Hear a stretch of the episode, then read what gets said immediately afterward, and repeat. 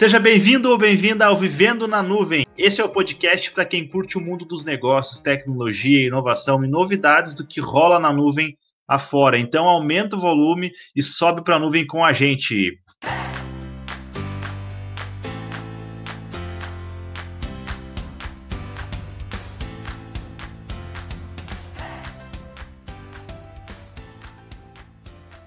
Já que você está com o seu aplicativo próximo aí na sua mão, no seu computador, no seu smartphone, vai lá e clica em seguir a gente. Assim, é, você sempre vai ser notificado sempre que sair um episódio novo. Então, a gente vai estar no Spotify, no iTunes, no Google Podcasts, no Deezer, enfim.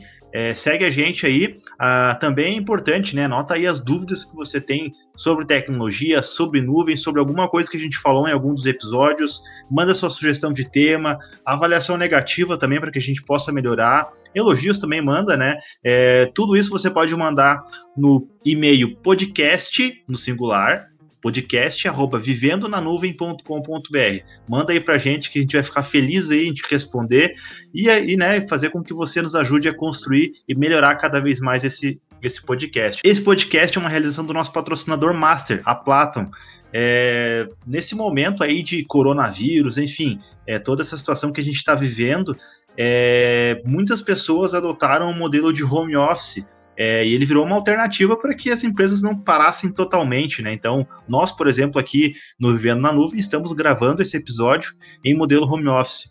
É, e o que a gente percebeu até na conversa com o Daniel Keller no último episódio é que muitas pessoas, muitas empresas notaram que o modelo de home office ele funciona muito bem. E a tendência é de que se continue, né? E, e esse modelo seja cada vez mais adotado. É, e talvez no momento em que tudo isso aconteceu, a tua empresa ela não estava preparada para esse modelo de home office. É, às vezes não tinha as tecnologias necessárias, é, talvez não sabia exatamente como alinhar a comunicação com a equipe. Então, o que a gente fez aqui na Platon que pode te ajudar? A gente preparou um e-book que é o guia de como montar uma estrutura de home office em nuvem. Esse material ele é muito bacana, ele está totalmente é gratuito, né? Você pode baixar ele acessando o link que está na descrição desse episódio, ou se você quiser, pode digitar aí no seu navegador é, o seguinte link: é plead, P de pato, L, I, D de dado, plead ponto n de navio barra guia HO, HO de home office, então tudo junto, plead.in barra guia HO. Acessa aí e baixa esse book que tem várias dicas ali bem interessantes para que você possa estruturar o seu home office. É, eu sou o Vinícius Chaves, desde o começo desse podcast me deixaram aqui como âncora, até que fosse contratado alguém competente, e aí já fazem 28, 28 episódios que eu estou aqui, mas, né, além de mim, eu tenho hoje a companhia aí dos meus colegas de trabalho aí, amigos desse podcast, é, começando pelo, por ele, né, o Eduardo Bruering. Dudu, como é que você tá, cara? Tudo certo com o sinal aí? Tá ouvindo? Dá o teu... E aí, galera? Vamos para mais Deus esse podcast aí. que agora ninguém saiu do, do episódio, ninguém sai. Mas estamos juntos aí, vamos lá, vamos lá. Tem que, tem que tirar a, as coisas ruins aí da, da, que está acontecendo com a gente, tá bem tranquilo e uh, vamos, vamos bater esse papo aí que vai ser legal. Tá certo, vamos combater o dentro do possível, com segurança, né, com bom senso, mas também não vamos, não vamos frouxar, como diz outro. Também está ele aí, o nosso é, homem mais experiente da Platon, Marcelo Rodolfo. Celo, manda aí, cara, tudo bem? WhatsApp! Já seguindo, vamos seguir o padrão aí, né? ah, louco. Tamo aí, galera. Home office, office, qualquer lugar, é, enfim, de acordo com todas as determinações aí, estamos fazendo o nosso trabalho e vamos gravar mais um podcast. Show de bola. E também hoje a gente tem uma novidade aqui no podcast, né? Uma pessoa que já vinha sendo preparada, maturada. É, bem, a gente tem agora aqui tam, também os comentários e as opiniões dele, que é ex-estagiário, acadêmico de ciência da computação e atleta de futebol americano. Isso mesmo, futebol americano. É, já tem aqui no Brasil, tem alguns times aí. E eu convido então para se apresentar aí o João Ribeiro. João, como é que tá, cara? Tudo bem? Fala, galera. Tudo, tudo certo. Ansioso por mais um episódio do Vivendo na Nuvem. Tamo junto aí. Seja bem-vindo, João. Para quem não conhece, né? Talvez aí você Platon já conversou com essa voz aveludada aí que, do, do João, e ele é trabalha com a gente também no time da Platon aí, e aí a, a vai fazer parte também é, de alguns episódios conosco, aí vai estar contribuindo. Hoje, então, a gente não tem uma pessoa de fora né, da, da, da empresa, um, um convidado ou convidada, como costumeiramente a gente tem. A gente vai fazer um episódio um pouquinho diferente, né, pessoal? É, uh, nesse momento, né, a gente está vendo uma situação muito atípica, uma crise mundial de saúde, que acarreta outras crises também, é, como crise econômica, crise política, social, enfim, o momento é bem tenso. E a gente abriu, então, um canal aqui na, na, na empresa com um brainstorm, onde cada um poderia jogar ali suas dúvidas, é, as suas opiniões, enfim, alguns tópicos para que a gente pudesse, então, é, debater é, e passar para você a nossa opinião, a nossa visão é, sobre o, esse momento de coronavírus e tudo que está acontecendo. Então, eu, a gente fez aqui é, a separação dos tópicos, né, dos assuntos, e aí a gente vai começar então com o seguinte, é, com os seguintes tópicos que é o coronavírus e os seus impactos, né? E aí eu já começo então é, lançando essa primeira pergunta, né, que, que foi lançada ali no nosso brainstorm, que é qual que é o impacto do coronavírus na economia e aí eu já deixo liberado, eu estou acompanhando os microfones, quem tirar do mudo aí já pode falar, que é para a gente começar a introduzir então o nosso bate-papo. Show, Vini, vou começar então. Manda bala. Impacto do coronavírus na economia, é isso, né? É isso aí. Então, é, a, a, minha visão é, é, de, de, de, tudo que está acontecendo é que, obviamente, a gente já ouve falar em, em todo momento que o impacto do coronavírus economicamente ele é um impacto bastante relevante. É, eu acho que tem uma palavra que resume toda essa esse cenário que a gente está vivendo, que teria que ser buscado por cada indivíduo, que se chama equilíbrio, né? E o equilíbrio para um pode ser um pouquinho diferente para o outro, cada um tem uma realidade diferente, e isso se estende a todos os níveis, né? Governamentais, é, é, de empresas, ou seja, de tudo que você possa a, analisar para tentar encontrar um equilíbrio. Eu vou dar um exemplo bem, bem, bem simples aqui, né? A minha realidade é diferente da de vocês com relação a, a esse impacto, né? E assim vai para cada indivíduo, para cada uhum. situação diferente. Até Mas porque tu acho... tá na zona de risco, né, Marcelo? Não, não, menos. Ainda, ainda não cheguei nessa fase, Dudu, mas falta pouco. Tá mais perto aí. Então, assim, é, acredito que a, mens a mensagem, eu acho que mais assertiva que eu vi até agora, de todo mundo que eu ouvi falar sobre isso, é justamente buscar um equilíbrio. Tem gente que vai precisar sair mais vezes de casa, tem gente que não precisa sair de casa. A economia vai impactar muito mais é, em algumas pessoas, em outro não vai causar tanto impacto, mas acho que o equilíbrio é, é o direcionamento bem bacana. Aí. Concordo, Marcelo. Acho que o Dudu quer falar. Manda bala, Dudu. Não, na verdade, já, já aproveitando, mas não, não, não vou fugir muito do que o Marcelo falou, eu vejo que vai bem nesse sentido mesmo, é, de, de equilíbrio, né? Uh, complementando um pouquinho na, na, na, na questão econômica, assim, é, é, eu vejo que é sem precedentes, né? Até uh, mais para frente aí a gente pode falar disso também da, da questão de outras pandemias e tal, né? Que, que teve no mundo.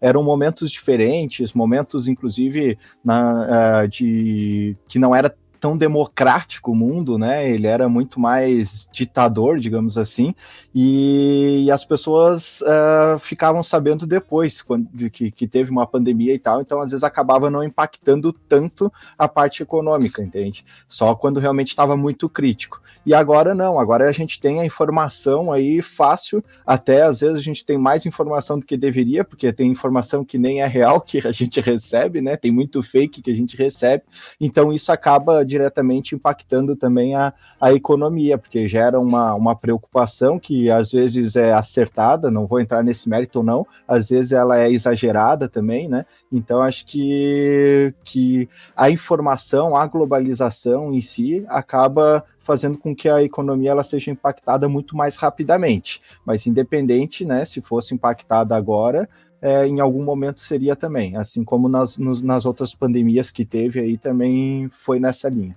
Ô, Dudu, você comentou sobre essas pandemias, né? É, e é um dos tópicos aqui que, que eu trouxe para a gente conversar, que estava no nosso brainstorm também.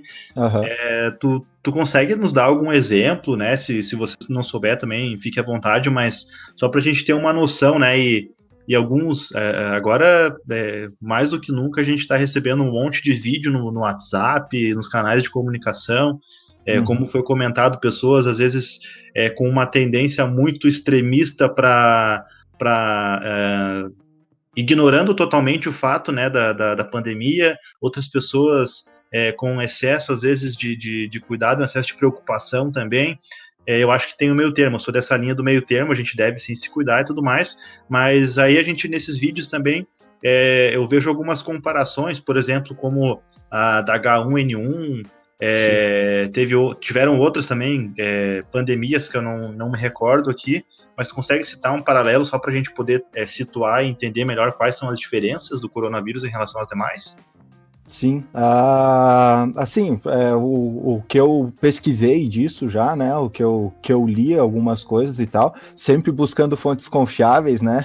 É, e lembrando que... também para nossa audiência que a gente não é especialista em saúde, né. Exatamente. É importante procurar o, para qualquer dúvida, procurar alguém que realmente entenda desse assunto, né? Que a gente está dando só a nossa opinião, né, Dudu?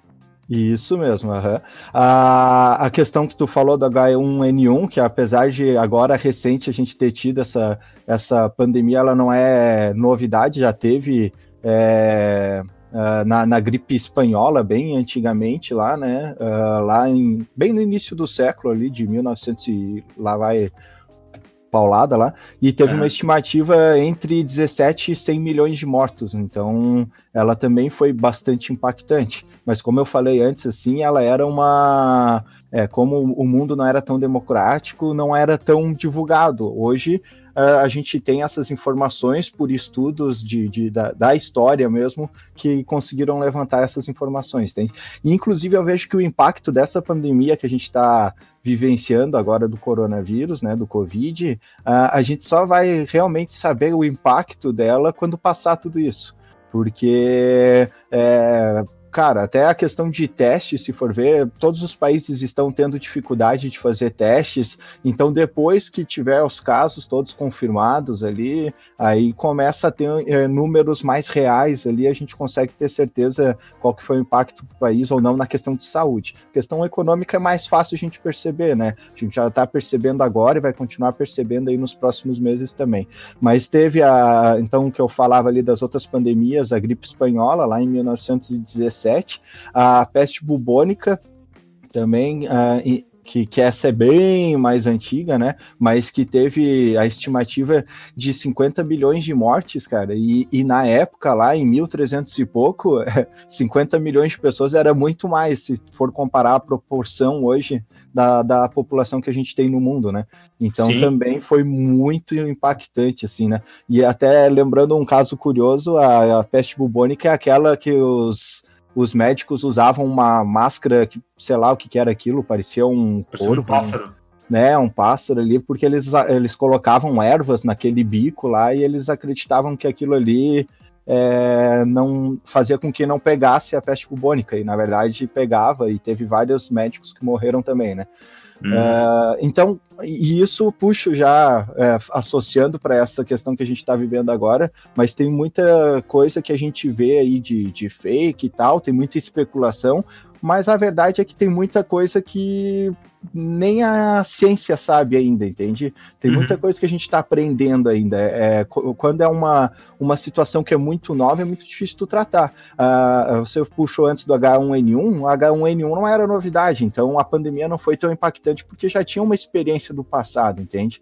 Uhum. É, já era uma reincidência de pandemia do H1N1, e agora não, agora é totalmente novo esse vírus, uma mutação, tem uma, uma base ali de, de, de outra doença doença né, respiratória também, mas ele é uma, um, um novo vírus. Então, é tudo que a gente está é, vendo é aprendizado ainda, então nada a gente tem de certeza. Mas, uh, mas assim, eu não vou falar de, de tudo o que eu tinha pesquisado ali com relação às pandemias para não tomar muito tempo, mas uma que é bacana comentar, que é, realmente foi a pandemia assim. Uh, do século, o pessoal fala, né, na, no, nos artigos e tal, é a tuberculose. Essa uhum. matou gente pra caramba. Essa é, matou cerca de um bilhão de pessoas durante, durante o surto principal dela, só que foi um surto de quase 100 anos. Então, pô, imagine isso que a gente está tendo agora tu vivenciar isso 100 anos. Não é o caso que a gente vai vivenciar aqui, não acredito nisso, né? A estimativa para as pandemias mais atuais aí é de um ano, um ano e pouco, né? E não tão intensa quanto a, quanto a gente está vive, vivenciando agora. Mas fica esse negócio assim de, de bah, tem casos que a gente teve no passado que ainda eram muito piores do que o que a gente está vivendo hoje. Então, o que você está dizendo, Dudu, pelo que eu entendi, me corrija se eu estiver errado, é de que a gente está passando pelo surto do coronavírus agora, né, por, por, essa experiência nova, experiência ruim, nova, negativa, mas a tendência é de que, assim como, por exemplo, você citou a tuberculose, a gente tenha o coronavírus no nosso dia a dia daqui para frente, nos próximos anos aí, como mais uma, digamos, é, a, no caso a doença é a Covid-19, né, Sim. que vai se tornar algo normal aí na, é, é, no dia a dia, claro que daí vão ter tratamentos e vão ter, enfim, uma Sim. série de, de, coisas que a gente vai, já vai ter se preparado, mas ele tende a se tornar algo é, normal, né, entre aspas, é, na, nossa, na nossa sociedade.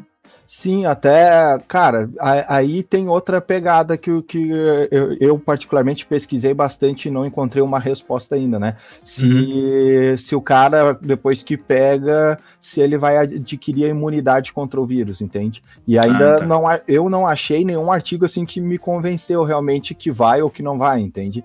Então isso vai, é, essa informação que a gente não tem hoje, talvez alguém tenha aí, pode compartilhar com a gente depois, mas que eu não encontrei, Uh, essa informação eu vejo que ela vai, vai ditar muito o que, que vai acontecer daqui para frente. Uh, se a, a gente adquire realmente a imunidade uh, ao vírus, cara, eu vejo que o impacto ele vai ser muito menor. Ele vai, é, a gente vai passar essa, esse um ano talvez aí com casos e tal, e depois já, já vai ser difícil ter contágio, entende? Porque aí as pessoas, aí entra aquele negócio lá que que que foi comentado bastante ali da, na, na, na, nos discursos do, do Bolsonaro ali, ao redor, né? Não ele propriamente falou sobre isso, mas naquele negócio de imunidade de rebanho. Não sei se vocês chegaram a ver alguma coisa nesse sentido. Eu não.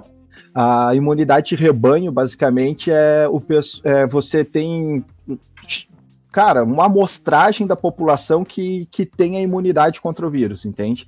E uhum. aí essas pessoas, de certa forma, elas servem como barreira para não chegar nas outras pessoas que não têm a imunidade ainda. Então imagina o seguinte, eu adquiri a imunidade, eu peguei o vírus ou uma vacina, o ideal seria a vacina, mas como a gente não tem vacina ainda, né? Uhum. É, eu, eu peguei o vírus, eu, eu melhorei, né? Eu, eu estou curado, tenho a imunidade. Então, olha só, a minha mãe e a minha avó, por exemplo, não tem a imunidade ainda. Mas eu estou entre elas, eu estou intermediando elas. Então, se a minha mãe pegar, por exemplo, o vírus, ela não vai conseguir passar para mim para eu passar para minha avó. Entendeu? Entendi. Então eu, eu, sirvo, as próprias pessoas acabam servindo de barreira contra o vírus.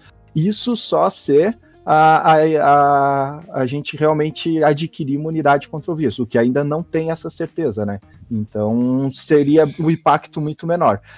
Por outro lado, se a gente não adquire essa imunidade, se o vírus ele é tão mutante que a gente pode pegar ele novamente no ano que vem e tal. Uh, outras pandemias aí, elas, elas ocorreram o seguinte, de ficar mais ou menos isso que o, que o pessoal tem falado de um ano e meio, mais ou menos, a pandemia e tal, some os casos e volta 10 anos depois com mais fraco e aí acaba. Então, normal, normalmente, olhando o histórico de outras pandemias, isso que tem acontecido. João tinha desabilitado o microfone, João. Manda bala aí. Complementando aí o, o que o Dudu comentou aí, né? O que a gente não. A questão do, desse vírus, que ele preocupa bastante. A taxa de propagação dele é muito alta, né? Acaba se espalhando muito rápido, infectando muitas pessoas. É, aí com essa questão da, da imunidade de. Como é que é ali? Imunidade de rebanho, de né? rebanho, isso. Isso, com a questão da imunidade de rebanho aí, ao longo, a um longo prazo aí, a tendência é tá baixando a taxa de propagação, né?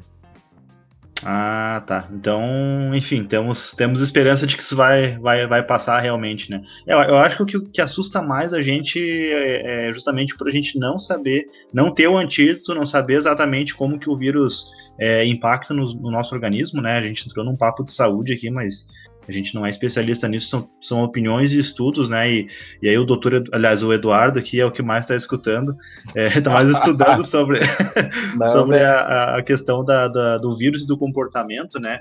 Mas a, uma das coisas que, que digamos assim, preocupa muito é, e, e, faz com que a nossa economia sinta é o isolamento social, né? O fato de muitos negócios nesse momento estarem é, parados, enfim.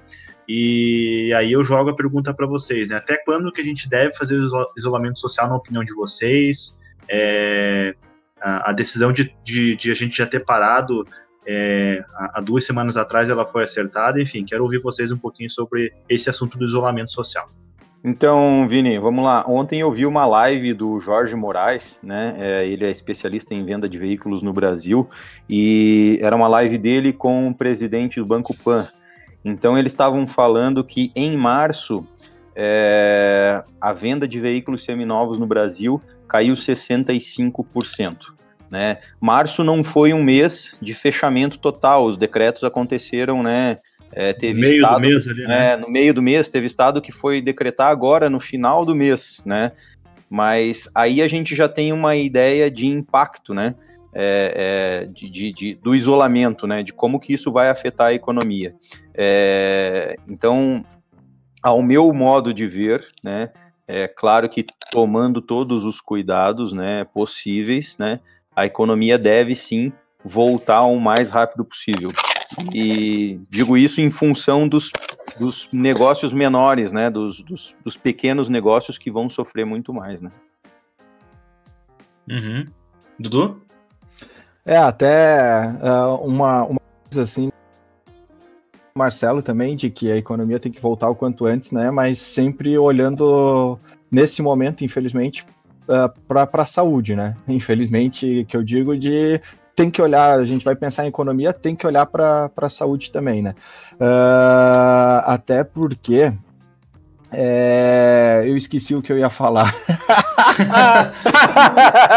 mas é o inferno, cara. Esqueci. Ô, mas era... mas deixa, deixa, eu complementar o que tu tá falando aí, vou te, vou te interromper enquanto você lembra. Uhum.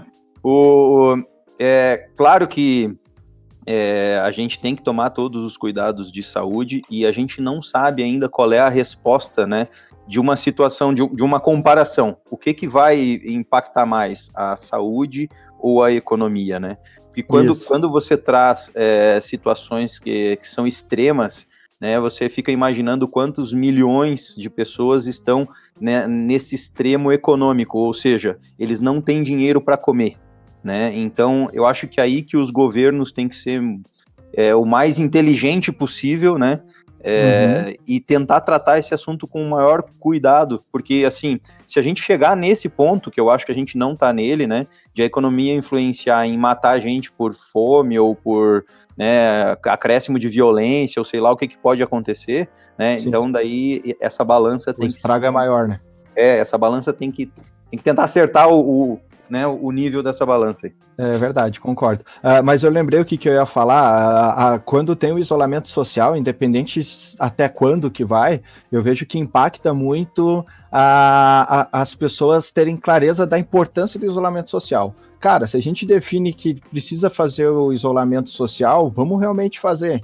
Porque se a gente não, não faz isso, a gente está anulando aquela ação que está prejudicando a economia, obviamente. A gente está anulando ela, porque ela não vai surtir o mesmo efeito que seria se todo mundo tivesse unido fazendo isolamento social. E quando é, voltar todo mundo né? Quando encerrar esse isolamento social, voltar todo mundo, vai ter uma propagação muito maior do vírus e a gente vai ter que parar tudo de novo. Só que aí realmente todo mundo vai parar. Então a minha preocupação nesse sentido é de a gente só estar fingindo que estamos fazendo isolamento social. E aí com isso vai voltar e quando voltar volta o vírus junto e a gente vai ter que fazer de verdade um isolamento social. Eu, eu, eu tô eu percebi assim, eu tenho ido no mercado até para por causa da minha mãe da minha avó, tenho ido no mercado é, para elas, para minha, minha, tanto a minha mãe quanto minha avó já estão na, na, na, idade de risco ali, né? Então elas estão isoladas e tal, e eu tenho buscado ir no, no supermercado ali para elas não terem a necessidade de, de sair de casa.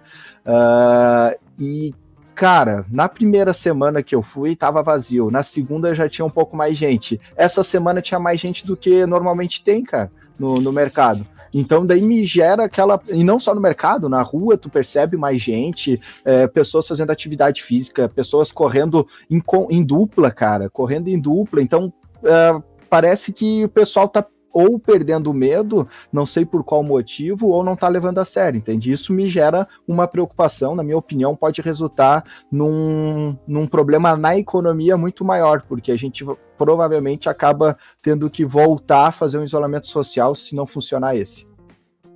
É uma coisa que. O João, pode mandar bala É, a gente não tem aí, né, uma, uma resposta de até quando a gente vai precisar ficar isolado e tudo mais, né? Mas essa, essa volta das pessoas aos seus, aos seus trabalhos aí deve, deve ocorrer parcialmente, né? Aí de acordo com, com os negócios aí que tem menor chance de propagação do vírus, né? Onde tem menos, menos contato com pessoas e tudo mais. Até para a gente poder ter uma, ter uma avaliação aí, né, de como vai se comportar a propagação do vírus com as pessoas voltando aí às ruas, né? É isso que você fala, João, é, é, é algo que, que a gente se preocupa um pouco, enfim, Uh, eu, sendo bem honesto, né, falando por mim, eu, eu também não, não, não sei até que ponto que a gente tem que ficar isolado e, ou não, mas é que uma, uma coisa é certa, a gente tem muito mais casos né, no Brasil do que está sendo divulgado, é, até pela quantidade de testes que a gente vem fazendo.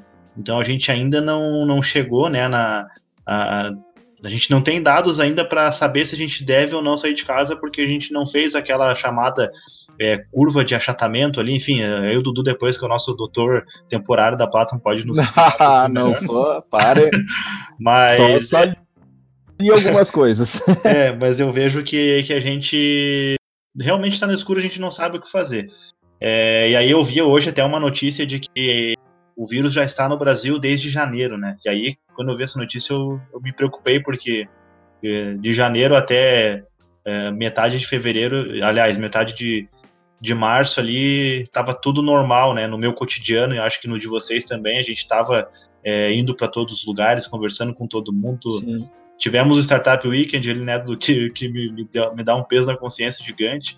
Apesar Teve de o car carnaval. É, apesar do carnaval ter ficado mais por casa, mas o, no Startup Weekend ali a gente é, estava ali em bastante pessoas, apesar de tomar alguns cuidados, né? A gente sabe que o coronavírus ele tem essa, esse poder de propagação e realmente é algo que, que preocupa, mas eu vi que o Marcelo, você também estão com o microfone aberto aí, mano, podem falar. É, eu, só, eu, Pode falar, Marcelo. Pode tá, falar. Eu, eu, ia só é, comentar, já que tu puxou essa questão da quantidade de testes, Zini, que realmente a, a quantidade de testes é pequena, em quase no mundo inteiro ainda, né? Foram poucos países que conseguiram é, fazer a quantidade de testes suficiente, inclusive para evitar isolamento social, que é o caso da, da Coreia do Sul né, que eles conseguiram evitar o isolamento social só pela alta quantidade de testes que eles têm feito. E eu vejo que agora os Estados Unidos, por exemplo, começou a fazer isso. Por isso que aumentou tantos casos ali do, do, de coronavírus nos Estados Unidos, porque eles perceberam que eles demoraram, eles foram lentos. E aí me gera outro alerta, que nós também fizemos e estamos fazendo isso no Brasil, Uh, e fazemos isso não só com relação ao coronavírus, as pessoas fazem isso normalmente, mas, cara, quando começou aquela situação, aquela epidemia lá na China, né? Todo mundo olhava aquilo lá e achava que era na China, ninguém imaginava que, ou ia mais a fundo. Eu, na época, eu não, eu não li nada né, para entender qual era o nível de propagação daquilo, se tinha risco de vir para o Brasil, se não tinha. A gente simplesmente continuou nossa vida normal. Talvez naquele momento, se a gente tivesse olhado para a China e já visto, pô, o negócio é sério, vai chegar aqui, vamos começar já a testar ou comprar, fazer estoque de testes, que a grande dificuldade no mundo hoje é uh, ter os testes, né? Não é o, é o caso de, de fazer e sim de ter e ter condições de comprar. Se, talvez se a gente tivesse feito isso lá em dezembro, quando começou lá na China, eh, não teria propagado tanto no mundo, mas a gente tende a, a deixar para ver o, que, que, a, a, o que, que vai acontecer, entende? E isso a gente acaba pagando o preço. Vou tentar complementar também, galera. Tem uma teoria, é duas situações que eu quero complementar. Tem uma teoria que diz que o, o bater de asas de uma borboleta de um lado do planeta pode gerar um tsunami do outro lado, né? Então, uhum. a, a gente teve a primeira reação da China, que foi isolar, mas a gente não teve, pelo menos até onde eu tenho informação, né, é, uma situação de, de mudança de hábitos antes de um, antes de um isolamento total, né? Então, talvez, né, é, determinar algumas regras como é, número de pessoas por ambiente, alguma coisa assim, também achatasse a curva. Então, assim, a gente está totalmente no escuro e a gente está seguindo os passos que todo mundo seguiu, né? Então, a gente não sabe realmente o que fazer com relação e como que é a evolução. A gente, cada um tem um, um, um, uma visão, né? E a gente está seguindo os passos que o mundo inteiro está seguindo. E um outro é, fato, só para chamar a atenção também, Dudu, é a questão de, de doenças é, psicológicas, né? Sim. Aí eu vou puxar também para o caso da minha mãe. A minha mãe também mora sozinha, né? E Sim. eu tenho tentado ligar para ela todos os dias e tal, e eu percebo, assim, que ela tá entrando numas neuras lá sozinha. Então a gente também tem que trazer a balança de novo, né, o equilíbrio lá e pensar assim, não, mas é, vai ser melhor para ela ficar sozinha, isolada, ou de vez em quando eu também tenho que ir lá, ou de vez em quando é bom ela sair, dar uma caminhadinha na rua. Então tudo isso eu acho que pesa, né? Sim, com certeza. É, até eu ia comentar, Marcelo, na verdade, tentaram né, fazer isso que tu comentou, de cuidar mais da, das questões mais, mais simples, sem isolamento social, mas aí a gente vê, a Itália foi um caso, né? A gente vê o resultado. Então, uh, eu, vejo que a Itália acabou sendo um exemplo nesse aspecto para os outros países de, pô, vamos entrar em isolamento social. Por, hoje a Itália está em isolamento social, né? Eles fizeram isso, mas eles demoraram e, inclusive, teve campanha lá é, de que Milão não podia parar né? Que, que lá tinha que continuar tudo normal. Milão é da, da, dos locais que mais tem, tem, teve contágio e mortes, né? Então eu vejo que teve situações assim. Por outro lado, na Coreia do Sul não teve isolamento social, só que eles tiveram testes e isolaram as pessoas que estavam contaminadas, mesmo que assintomáticas. Aí entra de novo aquela questão, a dificuldade de testes, de encontrar e ter uma quantidade grande de, de testes para fazer isso. Só para dar um exemplo nos Estados Unidos eles estão fazendo 16 mil testes por dia. No Brasil, uh, chega, a, se eu não me engano, a 10 mil por semana, tá? Os testes. E agora com aqueles testes rápidos, eu vi ontem até o governador aqui de Santa Catarina divulgando Uh, e foi um número expressivo a nível de Brasil ainda, mas divulgando que receberam 15 mil testes rápidos aqui em Santa Catarina. Pô, cara, 15 mil, até agora tudo 15 mil. 15 mil eles fazem em um dia nos Estados Unidos, só para a gente ter um comparativo assim de que, cara, não tem teste suficiente. Então, para a gente fazer o que a Coreia do Sul fez de não ter isolamento social, infelizmente no Brasil não é possível, na minha visão. É, galera, nós estamos lascados. Uh, mas aí passando, eu, eu já tá dando quase uma hora só nessa parte de, de impactos aí, né? Realmente o, o bate-papo flui e, e para quem está acostumado a ouvir o Vivendo na Nuvem, ele tá totalmente diferente, né, do que a gente traz, que normalmente é um tema mais é, aprofundado, um tema mais específico. E é, dessa vez a gente está mesmo debatendo aqui opiniões né, sobre o, o, coronavírus, né? Mas eu acho que, que uma coisa que, que, que deve ser falada, eu queria também ouvir um pouquinho de vocês, é, como que vai ficar né, a nossa economia é, sem a gente falar das teorias de conspiração e tudo mais, né, pensando mais pé no chão mesmo, mas como que fica essa relação aí do, do Brasil né, com, com a China, como que fica a, a, a China em relação ao mundo, né? E, e os Estados Unidos também. Vocês acreditam que, que vai haver um pouco de, de perca de poder econômico dos Estados Unidos? Enfim, qual é a opinião de vocês é, em relação a esse cenário econômico mundial?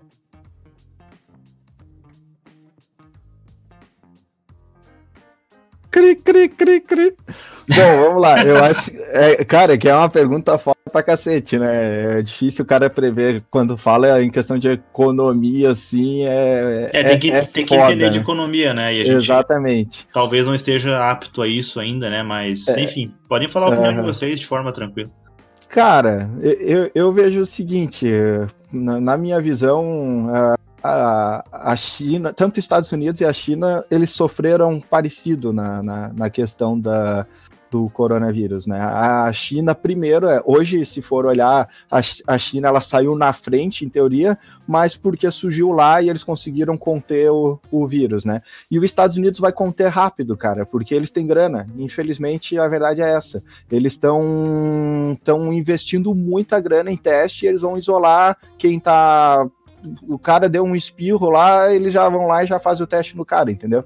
Então uhum. é, é, é, diferente das realidades dos países é, subdesenvolvidos ali e tal. Então eu vejo que tanto os Estados Unidos quanto a China ali, eles vão continuar uh, muito foda, cara. Vão continuar muito foda comparado com, com os outros países, justamente porque eles têm grana e para enfrentar um, uma pandemia, uma epidemia, no caso, né? Em cada país, epidemia, né? Pandemia no mundo. Para enfrentar essa epidemia, ter dinheiro, cara, é muita. significa muito.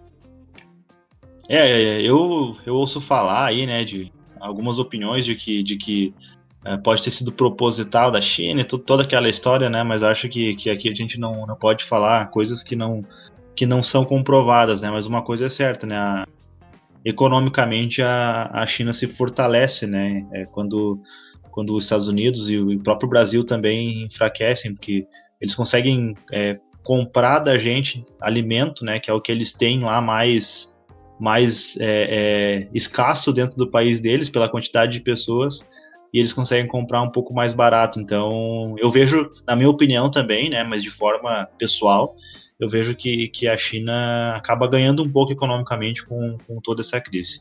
Mas é uma opinião minha e, enfim, se alguém, o Marcelo quer, quer complementar, Marcelo? É, não, é, eu só acho que. É, no, eu concordo com o Dudu, no final das contas, eu acho que os grandes vão continuar grandes e os médios vão continuar médios, né? Economicamente, os países vão, vão manter. Eu acho que é um período, né, que, que, que é atípico, que o, o planeta nunca passou. E, e cara, eu, eu sou obrigado a colocar uma opinião aqui, é, talvez um pouco ingênua, né? Mas eu não consigo enxergar é, um ser humano ou um grupo de seres humanos, né? É, gerar, vamos dizer, né, um, um vírus em laboratório para matar a gente, para se beneficiar economicamente. Óbvio que, historicamente, a gente já viu isso muitas vezes em guerra, né, em arma, seja o que for, entendeu? Mas eu, eu prefiro pensar que isso não aconteceu. É um acidente, né? Exato. É, é. Eu, eu particularmente não, não acredito nisso também, mas Uh, enfim, eu simplesmente não acredito nisso. Não sei se é mais pelo fato que o Marcelo falou de não querer acreditar, ou se é pelo fato de não ver fontes confiáveis falando sobre isso. Eu, eu sou muito de qual é a fonte, né? Então, tudo que eu leio, eu, eu tento comparar com outras fontes também, né? Até para não ter aquele negócio de tu só ler Globo. então, eu sempre comparo pelo menos umas três, quatro fontes ali para ter uma opinião em cima disso, entende? E como eu não vi os grandes falando, e não só, eu estou citando aqui questão de, de, de Brasil, né, de, de, de, rede aqui de Brasil, de mídia, né, mas uh, fora também eu leio algumas coisas, né, e na parte da saúde também, tenho buscado algumas fontes uh, que eu não lia antes, mas que agora eu tenho lido porque é, é, fiquei sabendo de algumas fontes que são confiáveis para os médicos, então, pô, vou ler esse direto na fonte para entender um pouco também.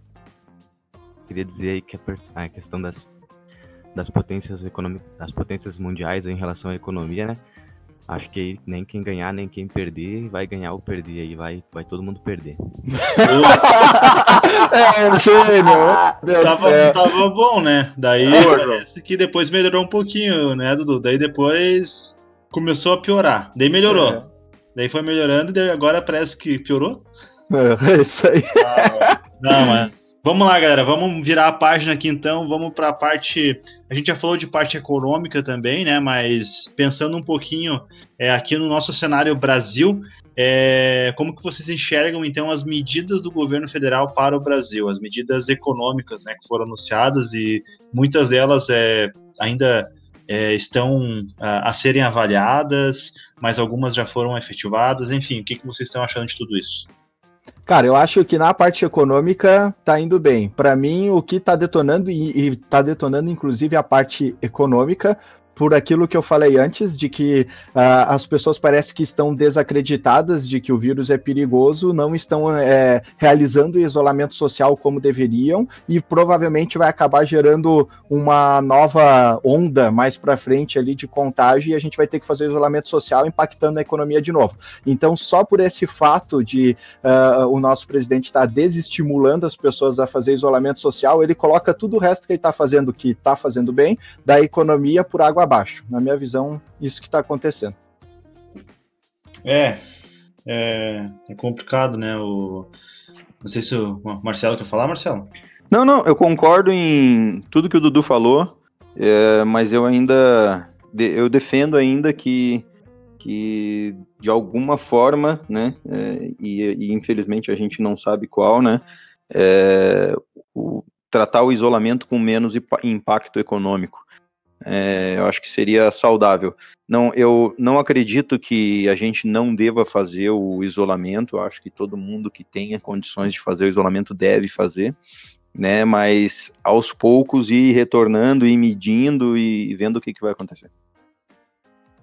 É, o que eu acho, o que eu tô achando é, interessante e curioso de, dessa vez na, na, nessa crise aí do coronavírus, né, cara, é que é, mesmo a, a, pessoas que estão, digamos, é, nos mesmos locais, né? E eu falando da, da classe de que é o que a gente faz parte hoje, né? Que são de, de empresários e, enfim, a gente tem opiniões diferentes e, e é isso que, que, que, que pode ser um problema ou, enfim, é, mas a gente enxerga diferente a, a, as coisas, né? Então, é, Acho que a gente só vai conseguir chegar num, num consenso mesmo sobre o, o, que fazer e como se comportar quando a gente olhar para trás, né? E, e aí, é, às vezes, na, entre é, saúde e economia, é, eu acho que a, a, saúde vem primeiro, porque se a gente tiver saúde, a gente consegue recuperar a economia depois. Não sei, estou pegando essa frase, alguém falou aí na, na mídia e eu, eu escutei, mas se a, gente, se a gente priorizar a economia, aí consequentemente a gente fica sem saúde e não consegue nem trabalhar. Então, enfim, é, mas é complicado, né? Tu tem que ter um meio termo. Entra no equilíbrio que aquilo que foi falado antes. E como é, que e na questão, Vinícius, de, de olhar para trás, eu vejo que, que a, as pessoas têm dificuldade disso, cara. Se as pessoas realmente olhassem para trás, eu já vejo que teriam opiniões diferentes hoje, tá? Em, em via de regra, sim, não defendendo uma opinião ou outra, né? Mas teriam opiniões diferentes, até porque, como a gente já falou antes aqui, teve outras pandemias no mundo. As pessoas olharam para trás, olharam o que, que aconteceu naquele momento para entender o que, que pode acontecer, qual que é o impacto disso agora. E eu vejo que as pessoas não fazem isso e não vão fazer isso daqui para frente também, entende? Então isso é uma dificuldade do, do, do, ser humano, a gente vive muito mais o presente, a gente pensa pouco no futuro e nunca olha para trás. E a história ela pode nos ditar várias coisas que a gente pode fazer diferente no futuro. Então, por tudo isso, que na minha opinião, a gente vai ter essa dificuldade é, econômica por a gente não estar no presente agora, fazendo o isolamento social que a gente deveria estar fazendo corretamente, para voltar, que nem o Marcelo falou, eu concordo também, voltar o quanto antes, o mais rápido possível, voltar à economia para aqueles que, é, que não tem como fazer home office e manter aqueles que, que, que podem fazer home office permanecer em home office até passar a pandemia, entende? Então, na minha visão, seria isso o cenário ideal. Não vejo isso acontecendo, infelizmente. É, isso aí. E falando sobre o nosso mercado, né, e, a, e, e o que diz respeito aí a, a, questão de tecnologia e de nuvem, né, como que vocês enxergam, então, o mercado de nuvem após a crise, né, e, e, e se é que a, a gente também está enfrentando uma crise no mercado de nuvem, como que vocês enxergam essa questão da, da tecnologia da nuvem com o coronavírus? Então começo dessa vez. é, Cara, a questão da, da nuvem, assim todos os outros segmentos, ela sente a crise também, na crise econômica. Eu vejo que não tem escapatória porque quem compra da nuvem está em crise obviamente, vai desencadear, né? Faz um efeito cascata ali para todos os envolvidos. Por outro lado, eu vejo a nuvem, a, o mercado de nuvem, ele saindo da crise antes do que outras, outros segmentos. Uh, porque as pessoas agora vão começar a, a, a dar mais valor para tu ter isso preparado para um home office, entendeu? Não necessariamente todo mundo a partir de agora vai fazer home office, mas pelo menos vão perceber que ter essa estrutura preparada, né, ter os dados na nuvem e tal, em uma situação de emergência, que não necessariamente uma pandemia, tem várias outras situações que pode acontecer, que podem trabalhar de casa, que podem acessar os dados, que podem ter um, um backup dos dados, uma garantia desses dados né, na nuvem. Então eu vejo que é um mercado que tende a sair na frente depois que passar essa, essa crise agora, né? E, e também ele foi provavelmente dos menos impactados, porque tem pessoas que não tinham nada de nuvem nesse momento, mesmo com a crise, estão buscando nuvem também. O, concordo com o Dudu em tudo que ele falou e acrescento ainda é, vai, vai meio que talvez, principalmente no Brasil, pela nossa cultura, virar modinha, né? As pessoas fazerem home office. E daí a nuvem pode ter uma, uma demanda maior, né?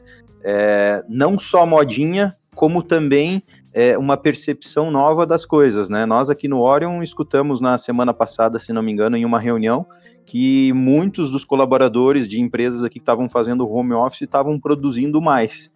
Então, Sim. não só pelo fato da modinha, mas talvez seja algo que realmente seja interessante no futuro, e eu acho que isso vai impactar na nuvem de forma bem expressiva. É verdade, acho que até ainda complementando, Marcelo né, também, é, mas complementando, e agora eu vou complementar, mas vou complementar com uma pergunta, Vinícius, se você me der licença agora. Claro, manda bala. Cara, qual é o impacto disso que o Marcelo falou no trânsito, por exemplo? Porque olha só, cara, a gente tem problema. Aqui em Lages a gente não tem esse problema, mas em Boa. cidades grandes a gente tem esse problema. Qual é o impacto disso? Será que talvez agora nessa pandemia nós achamos uma solução para o trânsito ou não? Qual que é a opinião de vocês? Eu só sei que a gasolina baixou, cara, e daí eu fiquei pensando, vou encher o tanque para dar um rolê. Mas daí eu lembrei que não tem nada aberto, daí eu fiquei triste de novo. Mas pensando. voltando pra tua pergunta, Dudu. É, cara, eu acho que, que faz todo sentido, e não só no trânsito, né? Aí, aí é uma série de coisas que estão envolvidas no nosso dia a dia, no nosso cotidiano, que a gente. O fato de a gente adotar um home office, é, a gente começa a ter. Cara, primeiro vamos lá, trânsito. É, daí tem a questão da poluição, tem a questão da, do próprio estresse, né? É, não é a nossa realidade aqui em Lages, mas a gente sabe que, por exemplo, é, em grandes centros como São Paulo, é, Florianópolis, Rio de Janeiro, Belo Horizonte, enfim, e outros lugares pelo Brasil afora, é, muitas pessoas passam é, durante o seu dia de quatro a cinco horas em trânsito, cara. Então, pense se, se você tivesse quatro ou cinco horas a mais no teu dia para você poder é fazer outras coisas, né, com qualidade. Uh, eu acho que isso impacta muito na qualidade de vida também. Então, é, é uma modinha legal que, que, eu, que eu acho que vale a pena é, e muitas empresas já estão percebendo, né? Até a própria questão econômica da empresa. É, pô, é, será que ao invés de eu pagar um vale transporte, eu não posso às vezes incrementar ali o, a, a os benefícios do, do meu colaborador. É, enfim, então é, tem, muita, tem muito impacto que o home office gera. É, eu, eu sou do time que prefere é, aumentar o tráfego de dados na rede, na nuvem, e tirar o tráfego da, das pessoas na rua, né? É, não que a gente não deva é, ter, ter o contato humano, não é isso que eu estou falando, mas pensando na questão de trabalho, na questão profissional, a gente pode otimizar muito mais o nosso, o nosso dia a dia utilizando a nuvem, o home office e, todo, e tudo que está envolvido com tecnologia. É melhor o cara pegar um trânsito para ir para uma balada, para ir para bar, do que o cara para o cara ir trabalhar, né? Então, Exatamente. A gente tem que continuar é, é pegando o trânsito, mas para esse tipo de situação, para a situação de lazer, porque a gente tem que continuar saindo de casa, senão entra naquele negócio que o Marcelo falou lá no início do podcast ali, uh, da, do psicológico das pessoas também. Então tem que ter esse equilíbrio também no home office. Mas eu cara, eu acho que seria sensacional as pessoas que podem fazer home office terem a liberdade de fazer home office. Eu sou um cara que estou fazendo home office, tá funcionando e tal, mas eu gosto de sair de casa para ir trabalhar. Como eu estou numa cidade que o trânsito permite isso, eu tenho essa vontade de ir. Mas se alguém lá, o João, por exemplo, não tem essa vontade de ir lá para o escritório, cara, por que não ter essa liberdade dentro das empresas, né? Eu acho que seria sensacional. Eu Ô, sou galera, também tem mais um impacto enorme aí, né? Eu vou usar um exemplo. Quem conhece a nossa cidade vai saber de quem eu estou falando, mas eu não vou citar o nome da empresa. Mas nós temos uma empresa que vai construir um prédio enorme aqui no Orion, né? Para, uhum. sei lá, 300, 400 pessoas, né? E qual é o custo disso, né? Será que com o home office ele não diminuiria esse custo de, de estrutura, né? E ao mesmo tempo ele não seria mais produtivo? Né? Isso, isso eu fiquei pensando também logo após aquela reunião que a gente teve com todas as empresas aqui, e né, isso muda totalmente o cenário. Não vou, não vou nem avaliar o que é melhor ou pior, né? Porque o negócio é dele, né? Eu acho que né, o direcionamento que ele der vai ser bacana. Mas assim, o que, que é melhor para o ser humano, né? Uhum. É, em termos de custo, em termos de construção, em termos de trabalhar em casa, o Dudu acabou de falar a liberdade, né? Eu acho que daqui para frente começa um novo estágio, as pessoas vão começar a ver outras coisas e vai, vai ter mudança nos, nos nossos hábitos, com certeza. É, eu acho que o só complementando essa o modelo home office é, é, e essa pegada ela está muito ligada a gente ter um é, ter um consumo sustentável e, e, gastar energia nossa e energia do, do, dos próprios recursos naturais que a gente tem em coisas que, que façam sentido, né? É, nada contra também o, o, setor de construção civil, mas é, seria melhor então se, se os recursos de, de, de, de construção de edifícios fossem direcionados, por exemplo, para, sei lá, para a gente construir mais hospitais ou construir mais áreas de lazer, enfim. É, e tudo isso é, começa a mudar, né? Então eu vejo com bons olhos e, e só que eu também acho que a, a, a gente precisa é, ter sim um momento de estar, estar com as pessoas, de, de poder cumprimentar, de poder abraçar, né, de, de, de fazer aquele é, o relacionamento pessoal, mas que existe um meio termo e a gente consegue com, com ações que custam menos, né, porque a nuvem de, é, é, barata, é um consumo, é, é um recurso que você paga também conforme a tua utilização, então isso é, é, um grande benefício do, do, home office, né? E você consegue dedicar investimentos e energia para coisas que são, são mais legal, né? E aí, falando sobre essa questão do home office, eu não sei se, se quem colocou essa pergunta, eu não anotei quem colocou, mas tem dados para a gente poder conversar. Quantos por cento da economia pode trabalhar em home office? Cara, na verdade, eu só joguei a pergunta mesmo. Eu não tenho Parabéns. dados com relação a isso. Obrigado, obrigado, obrigado. não, eu não tenho. Era pra gente de debater mesmo o que, que é a visão da, de cada um aqui. É, porque tem gente que nesse momento tá escutando a gente odiando, né? Mandando pra puta que pariu. Porque, tipo assim, pô, a pessoa é. Deixa eu pensar aqui numa profissão que não tem como ser home office. Sei lá. Carpinteiro. É, carpinteiro. O cara é carpinteiro lá e tal. E aí ele, ah, tá, mas como é que eu vou fazer home office? Daí aí entra nessa questão, né? É, e aí eu, eu já aproveito para começar a resposta e podem me, me, emendar aí. Marcelo, queria falar alguma coisa antes? Não, não, pode falar, depois eu depois de ti eu falo. É, mas tipo assim, um carpinteiro, né? Que o, o serviço da, da pessoa ali, né, é um produto, é físico, não tem como ser home office. Mas será que na, na no dia a dia profissional dessa pessoa, né, dele, a gente está usando uma figura masculina aqui, mas enfim, é, ele ele está usando a nuvem, né, e as coisas que ele pode fazer em home office, provavelmente ele é carpinteiro, mas ele tem uma conta em um banco, é, ele tem de repente um, um, fornecedor, enfim, várias coisas que ele faz é, uh, que complementam um negócio, né? É, talvez ele possa passar para um modelo em que ele não precise ir numa lotérica, em que ele não precise visitar é, o fornecedor, em que ele possa fazer uma compra pela internet, para que ele consiga empenhar o tempo dele, né, e a, e a e energia em fazer os seus produtos, que daí sim não tem como ser, é, apesar de que, é, pensando em home office, o carpinteiro pode fazer dentro de casa, né, o, os seus produtos, dependendo da escala em que produz, mas vamos pensar numa uma grande indústria, mas será que essa pessoa está se for, um car... se for um carpinteiro que, que, que faz casa, ele tá fazendo home office, só que na casa dos outros, né? tá louco. Boa, Dudu. É, boa. Mas então, né, eu acho que é nessa linha, né, cara? O que, que tem no teu dia a dia que você consegue fazer em home office, que você consegue usar a internet e usar as tecnologias para que, que você ganhe tempo e, e passe a usufruir desses benefícios, né, Marcelo? Manda aí tua opinião. Não, é, eu acho que é justamente isso, Vini. Eu acho que uh, deve se olhar para processos e não para profissões, né? Porque uhum. tem processos dentro das profissões que podem ser feitos, né? É, à distância, home office, ou seja, o que for, entendeu? É, porém, tem outros, outros processos que não podem. Então, acho que o fator determinante vai ser esse. Um, um exemplo atual agora aqui dessa semana, pelo menos na nossa região aqui, abriram os bancos. Quem que foi para os bancos? O grupo de Eu... risco, os idosos, né? E a minha Sim. mulher também, porque ela trabalha no banco, né? Também, também. É, então, é, assim, meu irmão também. É, Hoje, por exemplo, nós aqui nós já temos a cultura de não ir mais em banco. A gente consegue fazer tudo via, né, é, via internet, via internet banking ali, ou seja o que for. Mas a, ainda tem pessoas que têm o hábito de ir ao banco e tudo mais, e, e, e é um processo. Então, que vai determinar o que, que pode o que, que não pode são os processos.